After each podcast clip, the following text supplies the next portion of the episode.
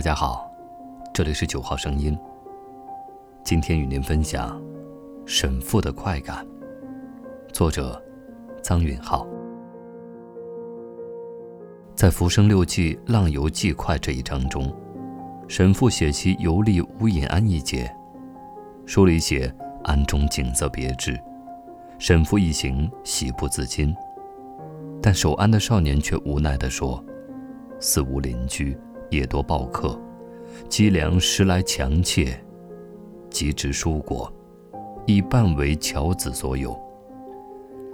此为崇宁寺下院，常除中月送饭干一担，盐菜一坛而已。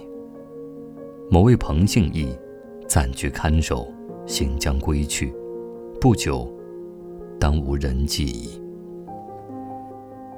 对于不得志的神父而言，出游无异于散心。不敏的文人志趣，让无助的神父从基调沉重的生活里挣扎出来，寻找片刻欢愉。他专门在《浮生六记》里辟出一章写浪游记快，而全章也的确洋溢着游兴与快意。然而，在类似“此妙境也”。此地更有妙境的快意之言外，像是年冬，余为友人做中饱所累，家庭失欢，寄居西山华室。与子越冬归来，管清浦两载，无快游可述。未几，云酣相遇，物意沸腾，云以激愤之病。这类简短的叙事，也成为《浮生六记》里令人深刻的记笔。表面上看，他们起承转合，将一段段孤立的游记衔接起来。但从另一个角度讲，这又是对沈复忘情山水生活的打断。他的叙述，情绪，充满了慌张与不宁。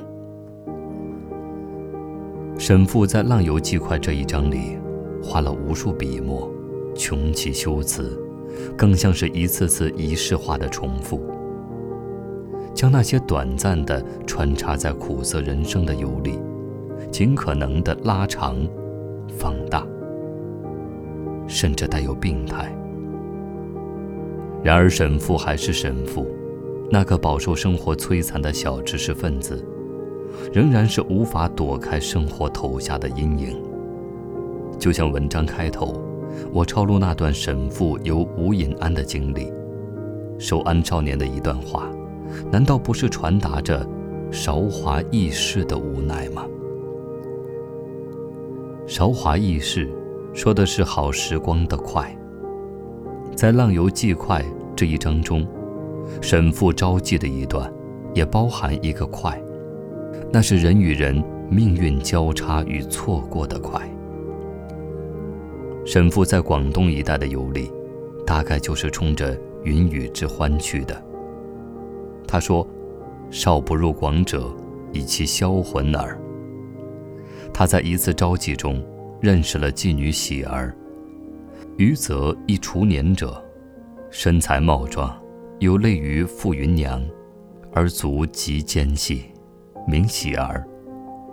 他和喜儿厮磨了很长一段时间，他甚至嘲笑同嫖的友人，金翠明红，频繁更换招来的妓女。甚至一招两计。他对喜儿的好，也事无巨细地写进《浪游记快》这一章里，比如不令唱歌，不强多饮，温存体恤，临济皆献之。沈父和喜儿还发生过一段惊心动魄的故事，也就是沈父将喜儿接到自己暂住的地方寻欢作乐。却不曾想被房东发现，上门要挟。沈父便带着喜儿逃跑。那段经历痴痴傻傻，莽莽撞撞，写的像是情人的私奔，或者亡命。想必积重难返的沈父，也有过这一时的错觉吧。然而沈父并没有陷进这段风尘恋情中。他的快感是短暂的，沈复在为这段感情画上句号时，引述的是当初一同行乐的嫖友秀峰的话。这样的引述，如隔岸观火，更能表露沈复的心迹。后宝儿欲索五百金，强于纳喜，余患其扰，遂图归寂。秀峰迷恋于此，因劝其购一切，仍由原路返吴。明年。秀峰再往，吴父不准携游，遂就青浦阳明府之聘。及秀峰归，庶其喜儿因于不往，几寻短见。一半年一觉杨邦梦，赢得花船薄幸名矣。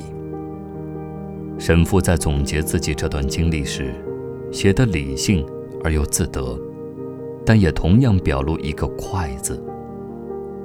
这里的快，有沈复的决绝，更有沈复的慌张。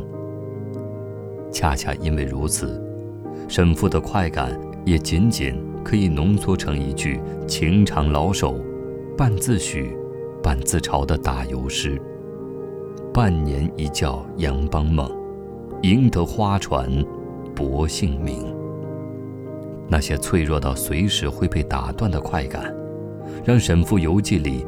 一闪而过的及时行乐，心理败下阵，渐渐困顿，晦暗起来。